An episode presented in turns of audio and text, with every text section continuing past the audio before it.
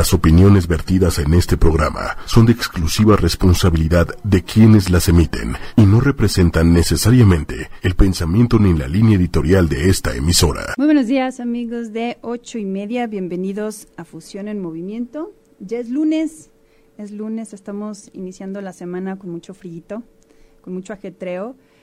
Y bueno, pues vamos a entrar en calor con un poquito de polémica porque vamos a hablar hoy de un poquito de las relaciones, de las relaciones eh, de pareja o personales, pero sobre todo de la forma en la que nos relacionamos o desde dónde nos relacionamos. Por eso el tema del día de hoy se trata de qué tan sano es tratar de hacer feliz a tu pareja.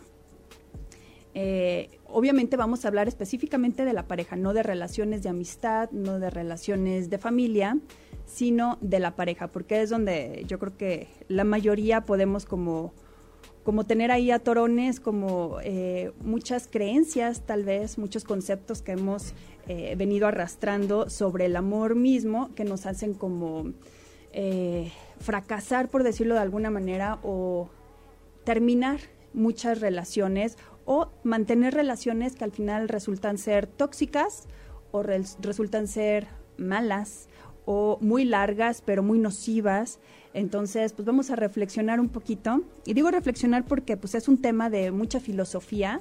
Filosofía es esta parte que nos invita a pensar, a tener un pensamiento crítico, a tener un juicio al respecto. Entonces, pues vamos a hablar de desde dónde, desde dónde podemos empezar a juzgar la relación como un organismo aparte de los que están involucrados en estas relaciones de pareja, ¿no? Entonces, una relación de pareja consta de dos personas y si podemos imaginar o detectar que eh, la relación misma tiene un cuerpo aparte o se manifiesta aparte de nosotros, como que lo podemos a lo mejor entender un poquito mejor. Entonces, bueno, pues les, les comento. Saludos a Maju Flores, saludos. Entonces, también ahí comenten, porque finalmente es un tema reflexivo, reflexivo un tema filosófico, Manuel. Hola, buenos días. Este, buenos días. Así que bueno, pues están, están cordialmente invitados a participar en esta plática que va a ser muy interactiva porque finalmente cada quien va a hablar desde su punto de vista no hay una persona que tenga la fórmula correcta o eh, la verdad sobre cómo deben de ser las cosas, porque cada persona funciona diferente, pero hay un tema. Hay cosas que no se pueden negociar, ni en cuestión de pareja, ni de familia, ni de ningún tipo. Entonces, vamos a, tratar de, ser lo más fríos posible, lo más eh, parciales para poder ver cómo nos relacionamos o desde dónde nos relacionamos. Entonces, yo decía que puede ser eh, la parte de hacer feliz, tratar de hacer feliz a tu pareja, puede ser algo malo. Puede ser algo malo cuando uno mismo es la moneda de cambio en la relación. ¿A qué me refiero con esto? Cuando yo eh, ubico como un sacrificio que hago por mi pareja, creo que con eso le estoy dando como una ofrenda y en esta ofrenda yo lo voy a hacer feliz. Entonces, eh, ahí empezamos mal. Desde ahí estamos empezando mal porque tenemos un sistema de creencias donde nos dice que el amor romántico es completamente diferente a como lo vivimos en la vida real. Entonces, eh, eh, vivimos en una disyuntiva toda la vida por generaciones de cómo debe de ser el amor real y cómo es el amor romántico que nos han vendido por muchos años. Entonces, esta parte de que eh, cuando tú te casas o cuando tú te unes a una persona, eh, te conviertes en uno solo, es una idea eh, totalmente antinatural, pero que nos han vendido con una idea muy romántica. Entonces, el tema de, de ser uno mismo con otra persona, aunque tú ames a esa persona y, quisieras a lo mejor muchas veces dar la vida por esa persona, no es real. Y si, y si lo transformas en la realidad, pues viene siendo algo fatídico, viene siendo una parte de traición a ti mismo. Ahora, no es lo mismo, y cabe aclarar aquí, es bien importante, el darle gusto a tu pareja, el tratar de que se sienta feliz contigo, que se sienta cómodo, porque la felicidad cada uno lo va a buscar por otro lado. Entonces, eh, partiendo de desde dónde nos relacionamos, se trata de entender nosotros antes de aventarnos el clavado, ya sea de casarnos, de vivir en pareja o de unirte a una persona es desde dónde lo estás haciendo. Si es por tu sistema de creencias de no estar solo o sola, porque muchas veces eh, si, lo, si pudiéramos nosotros ir un día a hablar con todas estas personas o todas estas señoras, señores que tienen a lo mejor 50, 60 años de casados y, y pudiéramos escuchar todos sus testimonios, no sobre las anécdotas que han vivido, sino el por qué se casaron, nos vamos a dar cuenta de una realidad que no es la más rosa, no es la más cercana al amor romántico que nosotros podríamos creer. ¿Por qué? Porque la mayoría de las personas creen que el estar solo o terminar solo es un fracaso o está mal. Entonces se relacionan o se casan o viven en unión con alguien por no estar solo. Y ya después creen que hacen eh, finalmente la, la parte del amor.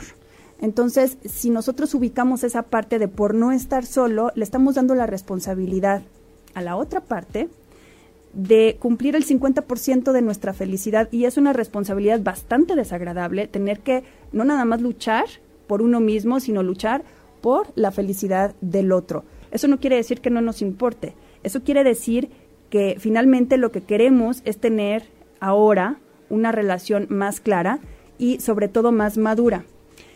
Antes se creía, y digo antes porque antes eh, había como muchos tabús al respecto y sobre todo en el tema de las parejas, donde uno tenía que depender no nada más emocional o social o hasta económicamente de la pareja, sino mentalmente.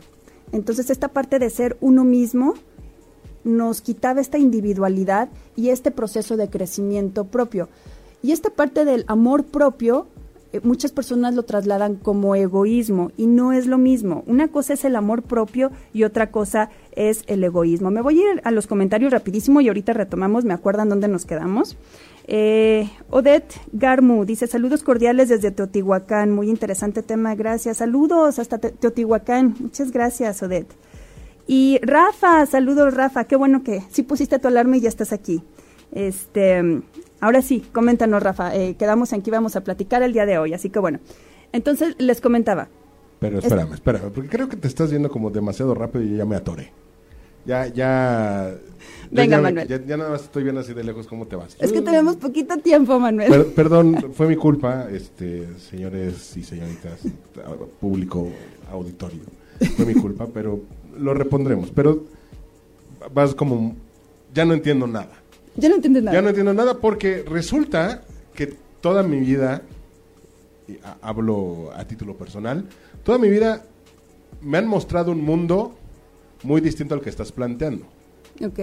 ¿No? Toda mi vida me han mostrado eh, justamente este amor romántico, este amor, este, pues como de cuento de hadas, ¿no? Y, de hecho, digo, eh, igual y me balconeo, pero siempre he sido una persona sumamente entregada a mis parejas. Es como de, primero mi pareja, yo sé que me vas a regañar, ¿no? Ya estoy viendo tu cara, es como, primero mi pareja, y si ella está bien, estoy bien, estoy tranquilo. Lo cual, eh, efectivamente, sí, con tu cara me lo estás diciendo todo, me, ha traído en absolutamente todos los casos. Todos. Todos. Ok. Malas experiencias. Malas experiencias. Y, fíjense que, que, qué padre que tengamos siempre el testimonio de Manuel, porque finalmente el, el, hecho de que el testimonio sea de parte de un hombre nos hace como eh, voltear la moneda y decir es lo mismo, no es una cuestión de género, ahorita que hablaba de las codependencias, sino de, de personas. Eh, saludos hasta Colombia, Alfonso Marrugo de Luque. Saludos. Y dice Rafa que es muy cierto lo que dices, hoy pocas personas se casan por amor y dejando a un lado la codependencia, déjame leer un poquito más o transmitiéndola de una persona a otra. Y dice que algo muy importante es que las personas aprendamos a diferenciar entre los tipos de amor y aún más saber cómo evolucionar de uno a otro. Efectivamente, Rafa, o sea, totalmente de acuerdo. Y volviendo a lo que decía Manuel, dices, todas mis relaciones han salido mal y te has entregado de más. Para empezar, ¿cuál es la entrega, no? Y te has quedado vacío y a veces en forma literal, ¿eh? Literal, o sea, literal, real. Sí, o sea, ok. Entonces, ¿qué te quiere decir eso? Si has intentado la misma fórmula una y otra vez con diferentes personas, quiere decir que no es la correcta. Hoy día me queda claro. Sin embargo, en su momento, la pareja en cuestión planteaban eh, la misma fórmula que también finalmente tendría que ver como con su educación ¿no? o su formación, que es el hombre provee, ¿no? Y ellas más bien estaban como preocupadas por... Por recibir. Por, por, por, esa seguridad, entre comillas, que les da el, el recibir, el estar bien. Pero como mencionabas hace un momento, de repente a lo mejor pues buscaban otra cosa en otras personas. Claro, porque fíjate, ¿en qué momento trasladamos la parte de la estabilidad económica o la dinámica de una familia al amor? ¿En qué momento se, se empalma eso? ¿Y en qué momento decides tú relacionarte desde dónde? Desde el cumplir un rol social. Entonces, fíjate, este es, esto es a lo que me refería con un sistema de creencias. Todo eso tú lo viste, dices, yo, a mí me lo han planteado de otra forma, no lo has descubierto tú. Mm, lo he ido descubriendo, ya estoy nervioso me puse, descubriendo pues a base de, trancazos. Sí, pero lo que estás descubriendo es, oh, surprise, las cosas no son así, exacto. O sea, entonces las cosas eh, son totalmente diferentes a como nos lo contaron. Entonces, y lo peor es que te vas resistiendo a la idea. Y lo digo porque en eseado, ¿no? O sea, van cuatro relaciones en el mismo contexto, con el mismo final. Entonces, ¿qué te está diciendo? En el caso de Manuel, ¿qué nos está diciendo? ¿Cuál es el punto medular aquí? ¿Dónde es donde nos tenemos que centrar a partir de una relación? Donde queremos que crezca esa relación. Si tú das todo, todo, todo, todo lo que tienes, hasta los proverbios árabes lo dicen, no digas todo lo que sabes, no des todo lo que tienes, no hables todo lo que, o sea, es, es podríamos abarcar mil ejemplos, pero ¿por qué, ¿por qué es tan importante esta parte? Si tú estás esperando, si tú das mucho, estás esperando que te den en la misma proporción. Si tú tienes un vaso, ponlo en tu corazón, en tu mente, adentro, en tu ser, y estás esperando que lo llenen, pues espérate sentado, rey, porque las personas, la mayoría de las personas, lo que hacen es por instinto de supervivencia, por amor propio, por lo que tú quieras, por la naturaleza humana que manejamos, es eh, tratar de estar bien nosotros mismos. Pero cuando empezamos con una relación de pareja, ¿qué, ¿qué nos quiere decir eso? El miedo a que no me deje, hago de más. No es necesario hacer de más. Y les voy a poner un ejemplo, ahorita que eh, se me ocurrió ahorita que mandamos saludos hasta Teotihuacán. ¿Te acuerdas de los sacrificios humanos que se hacían antes aquí en nuestro querido México? Eh, por amor a nuestros dioses y por rituales y demás. No era necesario, ¿verdad? No era. Ese sacrificio tan grande, de verdad, no era necesario. Pero, pero ellos lo creían. Exacto, lo creían, pero no era necesario y al contrario, era algo nocivo, era algo doloroso, era algo agresivo y hasta violento, sangriento, lo mismo que pasa aquí adentro. Entonces, no es necesario, no es necesario de verdad entregarse de una manera, de una manera insana. Hay que entregarse, por supuesto que sí, hay que dar lo mejor que de sí, claro que sí, hay que, eh, tú puedes hacer que una persona sonría a tu lado, que se sienta muy cómoda a tu lado, eh, le puedes sacar una risa, una carcajada, le puedes dar hasta seguridad en cierto aspecto, pero de ninguna manera puedes hacer feliz a alguien. Eso está totalmente y absolutamente fuera de tu control. Y eso es algo que deberíamos de tener entendido desde, desde a muy temprana edad. Nosotros no podemos hacer feliz a alguien. Este alguien puede compartir esa felicidad con nosotros y entonces en la medida en la que vamos compartiendo vamos madurando. Y entonces, ¿qué hace una, una relación cuando tú compartes de una forma adulta o madura eh, tu relación o tu felicidad, que haces que crezca la otra persona. De otra manera es como la mamá sobreprotectora o el papá sobreprotector, que el niño a lo mejor tiene 10, 12 años y le sigue atando las agujetas, no dejas que crezca. Entonces, un acto de amor hacia tu pareja o hacia ti mismo es dejarlo que crezca para que la misma palabra lo dice, que sea parejo.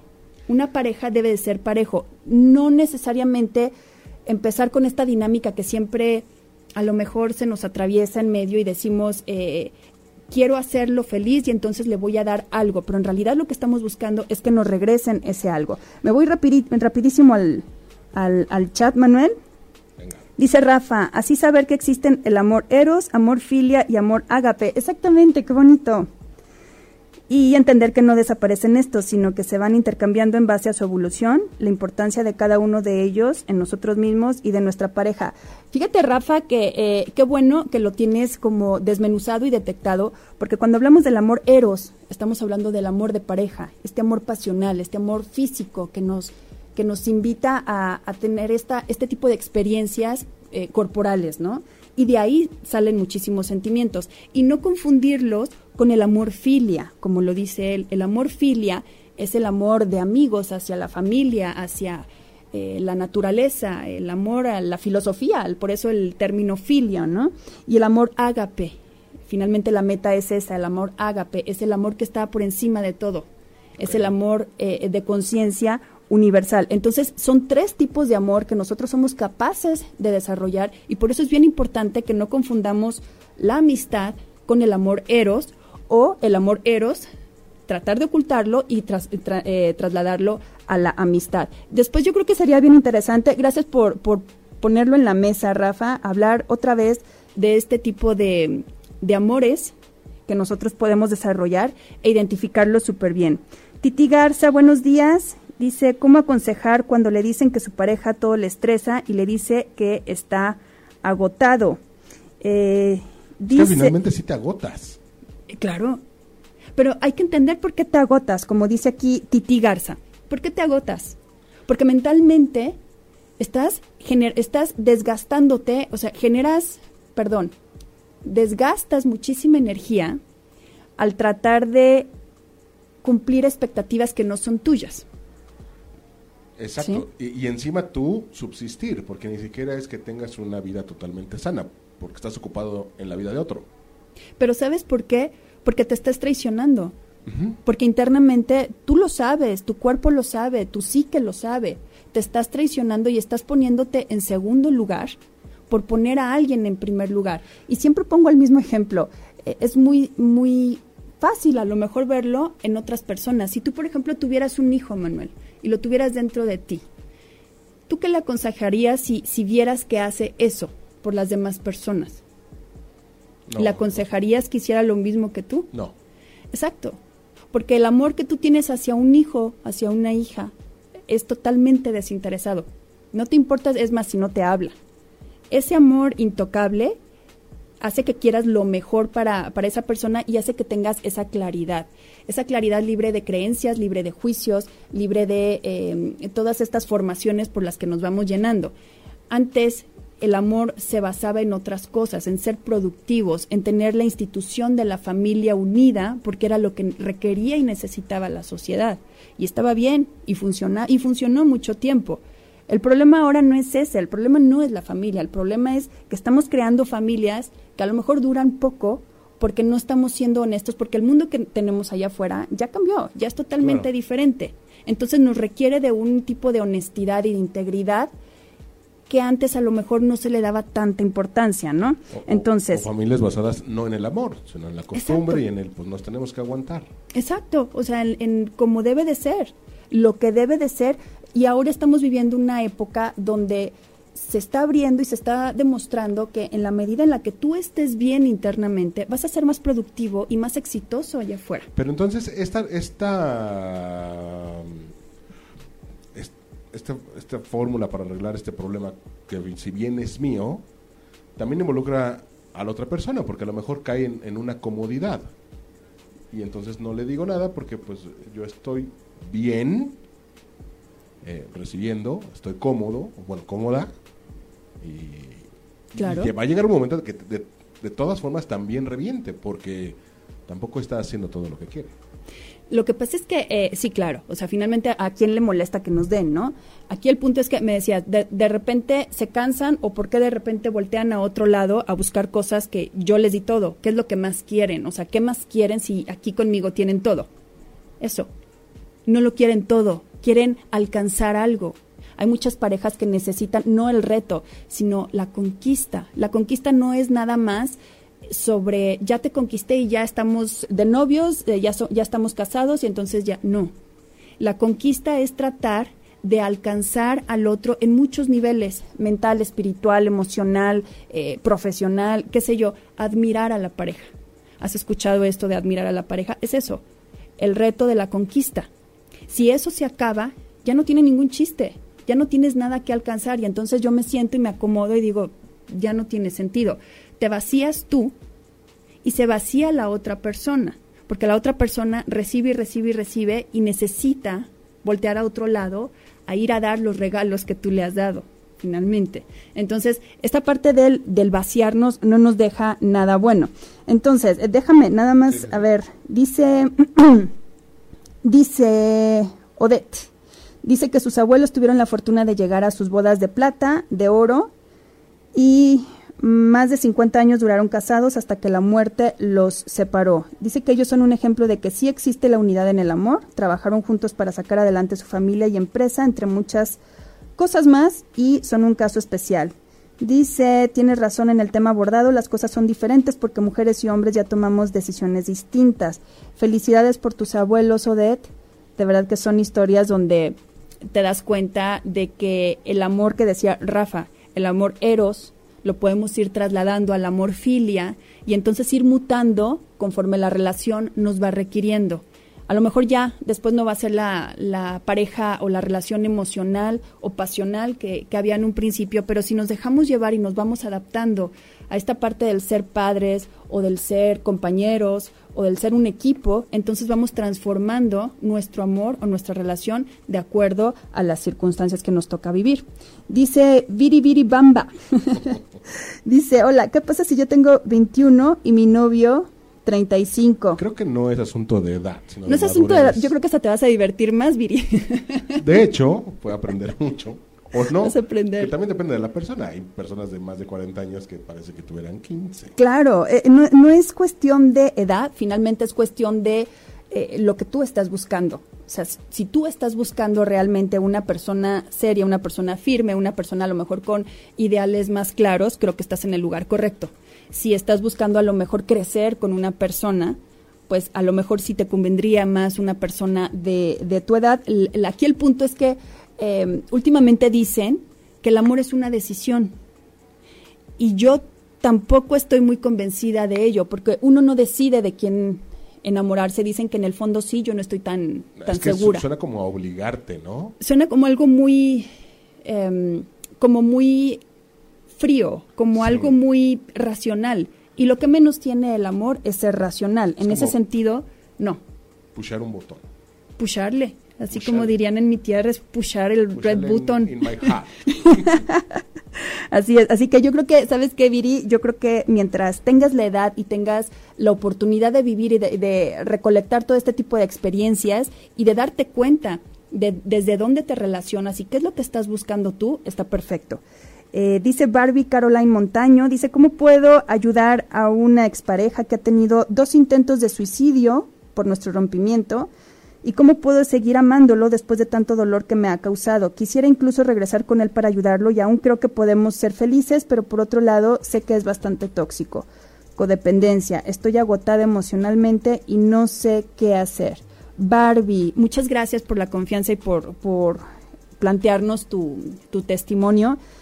Y sin querer de verdad, sin querer a lo mejor ser muy fría o muy no sé cómo decirle, a lo mejor muy uh, metiche, pero sí lo voy a hacer. Mira, si una persona realmente te ama, no te hace sufrir. El amor no es eso, es lo, es lo que tanto quiero dar a entender yo el día de hoy. El amor no es sufrimiento. Claro que te hace sufrir el amor porque pues eh, no, no depende la otra persona de ti ni sus decisiones y somos diferentes. Pero como decía al principio, hay, hay puntos que no son negociables. Y uno de ellos es la salud. Y si una persona te dice que se va a suicidar si no estás con él, le puedes decir manipulación, chantaje, este, en fin, hay muchísimas maneras de decirlo, pero sobre todo es enfermedad. eso es una enfermedad y eso de ninguna manera va a ser un tema de amor, es un ahí es un gancho, ni siquiera es una codependencia porque tú no tienes la, dependencia de él, él sí contigo, pero es un gancho. Entonces tienes que ver tú desde dónde está tu gancho. Muchas veces nos sentimos rescatadoras y creemos que el hacerle bien a alguien o el ayudarle a alguien eh, nos va a hacer felices. Y si tú te pones a pensar lo mismo que le decía Manuel, si tu hija estuviera pasando por la misma situación que tú, ¿qué le dirías? Yo creo que lo más seguro es que le dirías, córrele, córrele y a lo mejor hasta cuéntaselo a quien más confianza le tengas, ¿no? En este sentido. No dudo que haya mucha historia ahí en medio y que, y que quieras realmente, que tengas un amor muy profundo por esta persona, pero ¿desde dónde lo estás queriendo? Si desde la necesidad, desde el sentido de lástima o desde el sentido de por no tener una pérdida, porque muchas veces hemos tenido duelos y no queremos repetir esos duelos y lo que estás haciendo es alargar y alimentar esa tortura y ese dolor. Em, esto que te agota emocionalmente y mentalmente, te va, de alguna manera vas mutando y para tratar de soportar o de tolerar una relación, ¿sabes qué es lo que sucede? Terminas siendo, aunque sea un poquito, igual que esa persona. Sí o sí, para aguantar una relación o una persona, tienes que ser un poco igual que esa persona. Y te aseguro que tú no quieres eso para ti. Entonces, claro que necesita ayuda, pero no eres la persona no eres la persona que necesita ayudarle. Definitivamente es un tema que necesita él ayuda profesional, donde necesita aprender a vivir, aprender a vivir y madurar y crecer, porque esta parte de, la amenaza, del, de la, sí, sobre todo del chantaje y de la amenaza, no se lo haces a alguien que quieres definitivamente. Entonces, yo de verdad te recomiendo, busca tú ayuda, porque estas personas no lo buscan solas, necesitan ayuda. Tú busca ayuda y asesórate en ese sentido, pero sobre todo quédate tranquila en el sentido de no estás obligada a querer a alguien solamente porque ese alguien sí te quiere a ti. No estás obligada a ayudar a alguien solamente porque ese alguien te pida ayuda. No estás obligada a eso. Y eso no es egoísmo, eso es amor propio. Y creo que es un tema que nosotras las mujeres tenemos que entender muy de fondo nosotras porque somos muy vulnerables en ese aspecto. Es un tema muy vulnerable para nosotros reincidimos y nos hacemos cíclicas. Entonces, en ese sentido tenemos que ponerle alto y no repetir patrones, porque es muy peligroso. Este que ese es muy buen tema, ¿eh? lo de regresar. Sí. esta parte de regresar con los ex. Sí, claro. Es todo un tema. Es todo un tema, sí, no, pero es como es como ir a ver una película que ya viste. por cuarta vez. Por cuarta vez. Así que Barbie, Caroline, muchas gracias por tu comentario, qué linda. Fabiola, Fabiola Aranda, te mando un beso. Qué bueno que andas aquí. Dice, eh, dice Barbie que ya lo atienden en un psiquiátrico, pero incluso ahí le dijeron que lo único bien que le hace en su vida soy yo, pero siempre termina lastimándome y yo vacía. Y te digo algo más, Barbie, y que a lo mejor mucha gente no, no va a estar de acuerdo una persona que quiere hacerse daño o que quiere terminar con su vida lo hace. No lo grita y no lo anuncia. Habrá personas que no, ¿verdad? Pero no lo puedes cambiar tú. Eso no depende de ti. Así que eh, yo, yo considero, yo considero que el primer acto de amor tiene que ser hacia uno misma. Eh, si no sé si tienes hijos o si más adelante vayas a tener hijos, no lo sé pero nosotros tenemos que pensar en nuestra inmortalidad, por decirlo así de alguna manera, que son ellos, aunque no los tengas todavía. Y todo este tipo de acciones son karmáticas también, las vamos arrastrando energéticamente hasta, varias generaciones. Entonces, no permitas que una, una cuestión así venga a ensombrecer o a oscurecer esa parte de tu vida como la que es el amor. El amor no es nada parecido a eso. Por eso hablaba de esta parte de, la codependencia y del tratar de hacer feliz a tu pareja. No lo hagas, de verdad, no te quedes vacía, eh, ya no te lastimes, porque finalmente el otro, el otro te puede lastimar hasta donde tú lo permitas, nada más. En el momento en que tú cierras la puerta, se acaba el dolor. Y sobre todo, sin culpa. No hacerlo con culpa, porque finalmente eh, nadie es responsable de la felicidad del otro, nadie, y en ningún sentido, ¿eh? En ningún sentido. Ani, Anaí Feria, amiga, qué bueno que andas aquí, gracias. Dice Rodrigo Hernández, dice, el amor es saber soltar cuando sabes que tu ex ya no te ama. Ah, exactamente. Ahorita platicamos, Rodrigo. Aurora Ramos, saludos. Gracias por estar aquí. Y dice Ani, dice, ¿cómo cerrar el ciclo de un amor si no tienes idea por qué se fue? A ver, vamos a empezar con Rodrigo. Dice, el amor es saber soltar cuando sabes que tu ex ya no te ama. ¿Se acuerdan que les decía? Primero tendríamos que hacer un, trabajo de felicidad propio. Antes de relacionarnos nosotros con alguien más, tenemos que ser felices y eso empieza desde la primera infancia, no cuando ya estamos grandotes y cuando ya queremos empezar a relacionarnos y entonces a ver si, a ver quién me hace feliz. No. Eh, cuando nosotros somos felices, y el feliz no es una meta, el ser feliz no es una meta o algo que queramos alcanzar. El ser feliz es una cuestión diaria de plenitud. La felicidad no es un sentimiento de euforia, de excitación o de dependencia de algo. No, en realidad eso no, eso son emociones y hay que saber etiquetar y diferenciarlas. ¿Qué es una emoción? Es algo que viene y se va. Y la felicidad es una emoción muchas veces que viene y se va, pero la felicidad real es la plenitud. Lo que no te causa angustia, lo que no te genera esta incomodidad o esta incertidumbre, esa plenitud, esa paz, que muchas veces lo encontramos en, en ciertas personas o en parejas, eso es el real amor. El que no te hace daño, el que no te lastima. Entonces, cuando tú te sientes así por dentro y llega el ex o la ex o la pareja y te dice bye, tú quieres lo mejor para esa persona y claro que va a doler, claro que va a doler y claro que vas a decir eh, qué injusta es la vida, pero te va a durar muy poquito porque es un sentimiento de el famoso duelo. Cada vez que tenemos una pérdida, digo, hasta cuando nos, nos cae un diente hay una pérdida, ¿no? Pero eh, pasa, pasa y puedes subsistir y puedes seguir adelante con eso. ¿Por qué? Porque tú tienes tu centro bien arraigado y tu centro bien arraigado es tu amor propio y eso no es egoísmo. Entonces, claro que se puede cuando eh, tu ex ya no te ama, le deseas lo mejor, vives a lo mejor como los judíos viven su duelo. Eh, son siete días o no sé cuánto de llorar, desgarrarse, gritar y demás, pero después, al siguiente día después de ese ciclo, como si nada, porque ya cierran ciclos, ¿no? Entonces... Ya, eh, lo, ya lo dijo Cerati, saber decir adiós es crecer. exactamente, oh sí, maestro Cerati. y entonces dicen ahí que cómo cerrar el ciclo de un amor si no tienes idea por qué se fue. Pues ahí te va, feria. Cuando y no sé si han leído a Jodorowsky y si, digo, a muchas personas le puede gustar o no le puede gustar, pero definitivamente sabe mucho sabe mucho, ¿no? Entonces, y más en esta parte del amor. E, es un referente a leer, sin duda. Exacto. Entonces, eh, y como decía Alejandro Jodorowsky, es un tema que a lo mejor, un dicho que no tiene mucho que ver ahorita, pero decía, las cadenas del matrimonio son tan pesadas que necesitamos dos, tres y a veces cuatro personas para cargarlo. O sea, es todo un tema.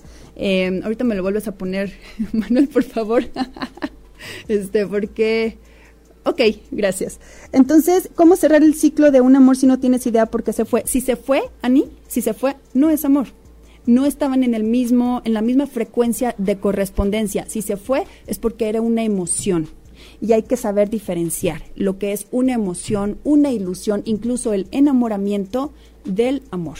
El amor no es una emoción, es un sentimiento y es algo bien diferente. ¿Qué es un sentimiento? Es algo que llega y se instala se instala y no se va. Entonces, eh, o puede mutar, claro, pero la emoción es algo que viene y se va. Si se fue, si se fue es porque no había amor. Eso no es amor realmente. El amor se construye no de la noche a la mañana. Cuando dicen el amor a primera vista, el amor a primera vista, ¿qué es? El amor a primera vista es que te gustó la persona, que sentiste química, y si existe esa parte de la química y de la correspondencia, claro que existe. Y se puede construir a partir de ahí algo. Claro, y de ahí partes, de la química, porque es súper importante que haya química, pero amor, no. ¿Y sabes por qué? Porque el amor se genera o se crea eh, con bases sólidas, con lazos, con eh, cuestiones cotidianas, con cuestiones de anécdota. Entonces, estas experiencias hacen que nosotros vayamos alojando una, un sentimiento de querer estar con una persona, de volverlo parte de tu vida.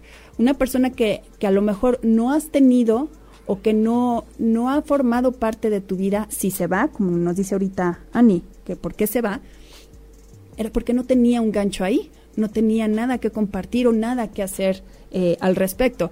Y entonces lo podemos trasladar, fue una emoción o fue una ilusión, que es algo súper distinto. Y dice Rafa, dice, considero, considero que el amor, como muchas cosas en esta vida, tiene su pizca de egoísmo y primero tenemos que aprender amarnos a nosotros mismos para poder amar a los demás y no podemos dar lo que no tenemos y claro, mucha conciencia de cuando llega y cuando termina. La única persona responsable de tu felicidad eres tú misma. Exacto, exacto. Aplausos para Rafa. Totalmente de acuerdo porque cuando estamos en una relación, y creo que todos conocemos a lo mejor alguna pareja donde eh, el reclamo de la señora siempre es, no me hace caso. Es que, eh, en fin, se me pueden ocurrir mil cosas. Y él a lo mejor también no me atiende. O sea, son cosas totalmente aparte de lo que es el amor realmente, pero están mezclando sus necesidades internas o, o de, no sé, otros tiempos y vienen a aventarlos en la pareja. Hasta sus traumas. Hasta sus, sí, claro, e, exacto, porque hay muchos hombres que dicen, es que no me atiende, no me lava y no me plancha y no me... Está bien, está bien. Si es parte, ajá, pero si es así, digo, búscate una persona que te ayude o este alguien contrata que te ayude y si no puedes, entonces hazlo tú. Porque si estás buscando una, una doméstica, una mamá o alguien en tu pareja, una vas a reventar a la pareja, dos, nunca vas a experimentar la parte del amor eros que platicábamos hace un rato, que cuando le metemos toda esta parte nos hace sentir anulados. Bueno, en el sentido de las mujeres nos hace sentir anuladas porque sentimos que estamos hechas para eso, para atender. Entonces se nos va la vida en tratar de hacer feliz al hombre atendiéndolo. Entonces, ¿cómo va a ser, cómo en nuestros cinco sentidos vamos a creer o a pensar que eso nos va a dar felicidad? Que el, el servir de tapete a alguien nos va a dar felicidad. Y hay muchas mujeres que a lo mejor me van a decir, a mí sí me da felicidad eso. Y está bien, y se vale. Todos, en la guerra y en el amor todo se vale. Pero les aseguro que en el fondo la mayoría de las mujeres podemos decir, no, yo también quiero crecer, yo a mí me, me gustaría que me reconocieran, que me valoraran, que me respetaran por algo, que no es lavar los platos, que no es tener tu camisa bien planchada, que me reconocieras por algo más. Y entonces a partir de ahí tener un intercambio y un diálogo de igual a igual, como lo dice la palabra, parejo, pareja, ¿no? Híjole, es que hay un asunto bien importante y creo que en, la mayoría fallamos, comunicación. Normalmente comunicamos cuando ya estamos con la última gotita en el vaso a punto de reventar. Oh, sí. Y eso no puede ser. Porque te comunicas desde la necesidad. Muchas veces uno se comunica desde la necesidad y ahí el otro te puede debatir. Sí, y porque aparte normalmente esa comunicación comienza con un es que ya no puedo más. Y bla, bla, bla, bla, bla. Y obviamente, sí, ya no pueden más. ¿por qué esperar hasta ese momento? Exacto. Pero cuando hablas del ya no puedo más, empieza, acto seguido empieza la anécdota. Porque me dijiste y el otro día y entonces, y, la parte de la anécdota que nos cicla es hasta acá, haces que el otro tenga em, su derecho a réplica y el abanico se, se abre. Y entonces ahí puede uno perder miles de horas y de días reclamando algo que no vas a ganar. Son batallas perdidas, de verdad. Es una lucha de poder incansable, eh, donde nadie gana. Nadie, aunque ganes, no ganas. Vaya, o sea, no ganas. ¿Por qué? Como lo dice Manuel ahorita. ¿Por qué nos comunicamos hasta que ya estamos hasta el tope? Bueno, pero no nada más eso, nos comunicamos desde la necesidad. Si, si en cambio, más sin en cambio, como dice Manuel, este, nos pudiéramos comunicar desde el sentimiento, es muy difícil que alguien te debata un sentimiento. Si yo te digo, yo me sentí mal cuando pasó esto y esto y esto, tu, pareja o la otra persona no te puede decir, no, no es cierto, no te sentiste mal. En cambio, si tú le dices, estuvo mal que hicieras esto y esto y esto, te va a decir, no, no es cierto, porque para mi percepción no está mal. Entonces ahí tenemos un, un juego, un rol donde tenemos que escuchar al otro y aceptar que algo que a nosotros no nos parece, a la otra persona sí, y es el ceder, ceder. Pero es muy importante el decir, yo sentí. Lo que, lo que te lastima es trasladarlo en las palabras correctas. yo sentí y entonces alegar desde el sentimiento. Ahí a lo mejor ya le quitas dos armas a tu pareja o a la persona y entonces ya no te estás relacionando desde el conflicto. Es que es atacar el conflicto, no la persona. Ad hominem. Exactamente, otra vez eh, aplicamos la filosofía también para esto. Eh, Fabiola Aranda, un beso igualmente, Fabi. Eh, Barbie Caroline dice que muchas gracias, gracias a ti por compartirlo. Y dice Rafa que considera que el amor, como muchas cosas en esta vida, ah, no, eso ya lo leí, perdón. Eh, Marco Apaza, genial transmisión. Saludos, Marco, muchas gracias. Y dice Rafa, vivir nuestro presente porque es un regalo, lo pasado pasado y el futuro es incierto. Y a vivir y hacer café, ¿verdad, Rafa? hacer más café. Pero en este sentido, si uno entiende que el, tratar de hacer feliz a la pareja lo estamos tomando desde una necesidad de ser aceptados, una necesidad de aprobación de la otra persona, entonces ya estamos mal. Ahí ya estamos empezando a mutar y a distorsionar lo que realmente queremos en una persona que es amor. Y el amor como base desinteresado, no eh, por lo que tú tengas, por lo que tú me vayas a dar. Si tú acostumbras a alguien a recibir y a recibir y a recibir, en el momento en que tú ya no tengas para dar, entonces a ese alguien lo va a identificar como falta de amor. Entonces, eh, eh, sí es bien importante cómo, cómo acostumbramos nosotros la dinámica en las relaciones. No se trata eh, de no dar, claro que se trata de dar, se trata de dar lo que quieras compartir. Y eso no es egoísmo, eso no es eh, tratar de reservarte la mayor parte para ti, es cuidar de ti porque, bueno, hasta en los primeros auxilios, si no estás bien tú primero, ¿cómo puedes ayudar a los demás? Si tú estás bien y desbordas este tipo de amor y estás muy pleno, vas a ser feliz al de al lado sin ningún tipo de esfuerzo. El amor no es una no es, no es algo que se trabaje día a día.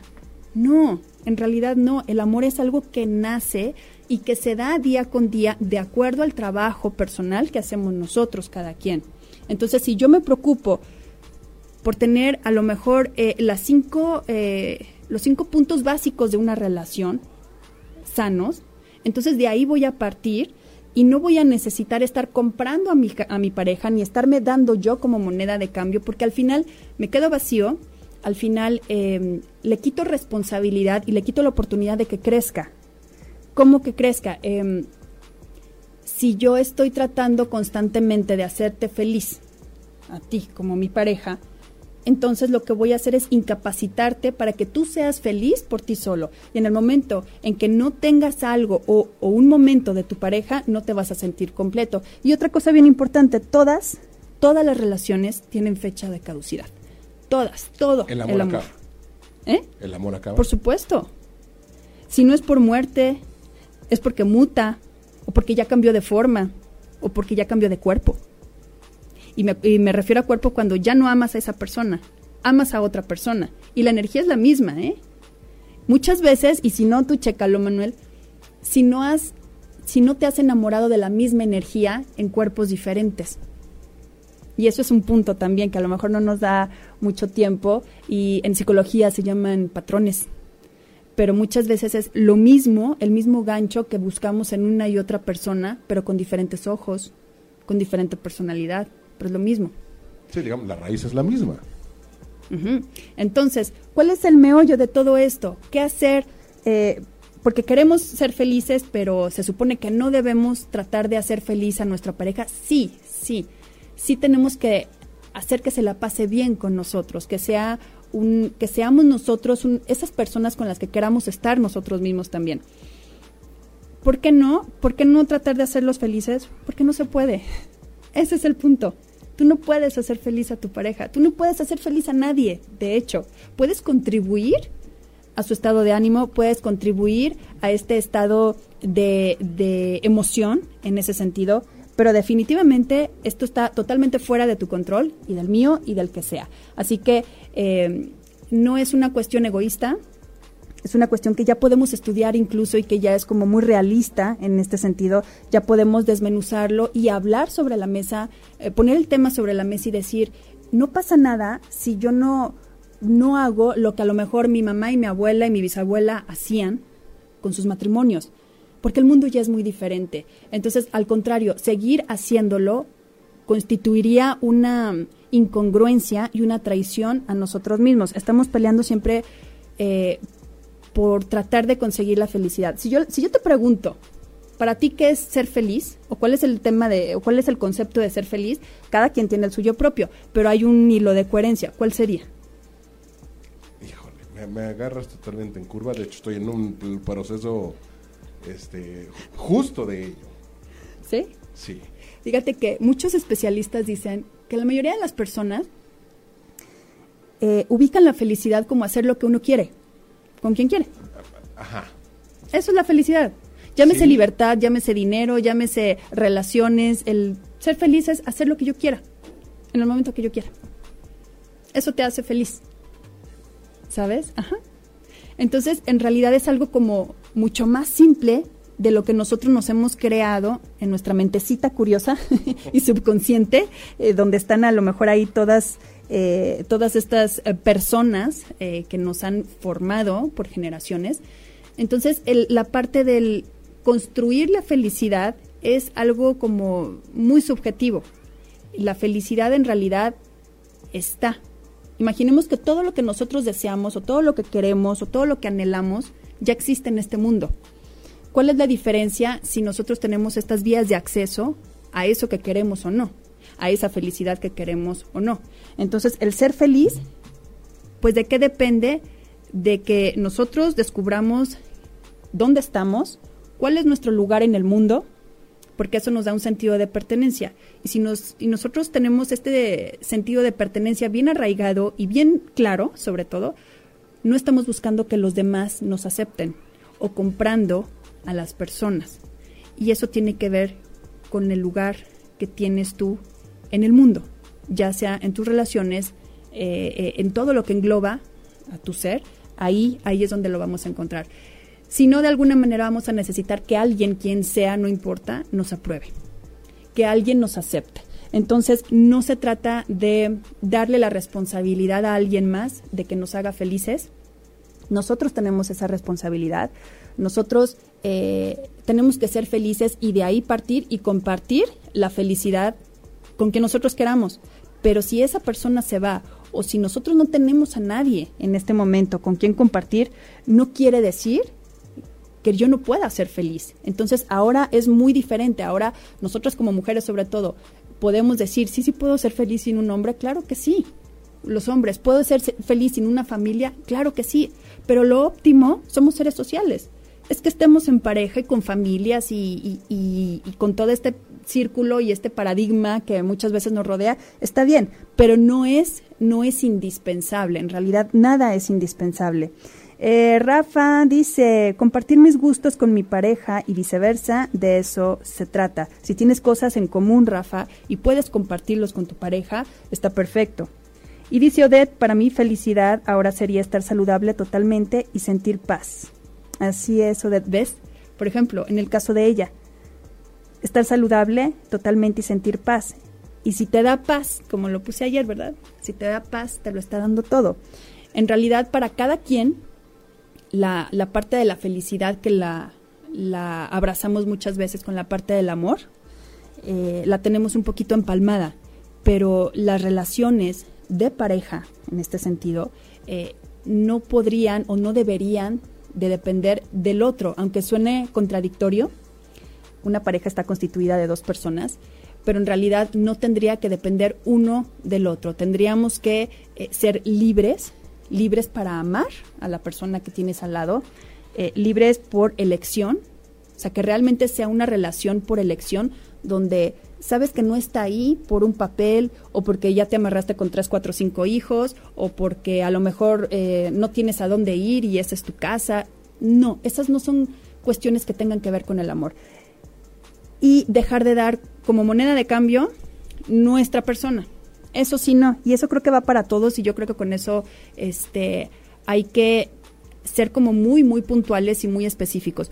Cuando uno utiliza como moneda de cambio a su persona, es cuando ya nuestro amor propio y nuestra, eh, sí, nuestro sentido de dignidad ya se está yendo para abajo.